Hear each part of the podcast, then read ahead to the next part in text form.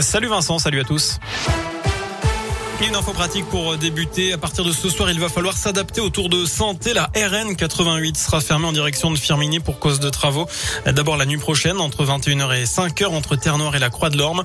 Puis demain, mercredi et jeudi soir, cette fois au niveau de l'échangeur de Montplaisir. L'actu chez nous, en bref, c'est cette enquête ouverte à Rouen après l'incendie de trois camions ce week-end sur le parking d'une entreprise. Ça s'est passé boulevard Mulzan dans la nuit de samedi à dimanche. La piste criminelle serait privilégiée selon le progrès. Le chèque carburant, ce n'est pas pour tout de suite. Bruno Le Maire, le ministre de l'économie, a reconnu ce matin que les discussions se poursuivaient pour compenser la hausse des prix à la pompe. Il est plus favorable au chèque euh, carburant qu'à une baisse des taxes. Une baisse d'un centime représente un demi-milliard d'euros en moins dans les caisses de l'État. D'après les chiffres officiels, les principaux carburants ont pris 2 centimes la semaine dernière. Emmanuel Macron lance aujourd'hui les états généraux de la justice. Objectif élaborer des propositions pour euh, remettre à plat le système judiciaire à partir de 2022. De son côté, Jean Castex a été reçu au Vatican. Le Premier ministre a rencontré ce matin le pape François. Cela fait suite au rapport sauvé sur la pédocriminalité dans l'église catholique française et la polémique autour du secret de la confession.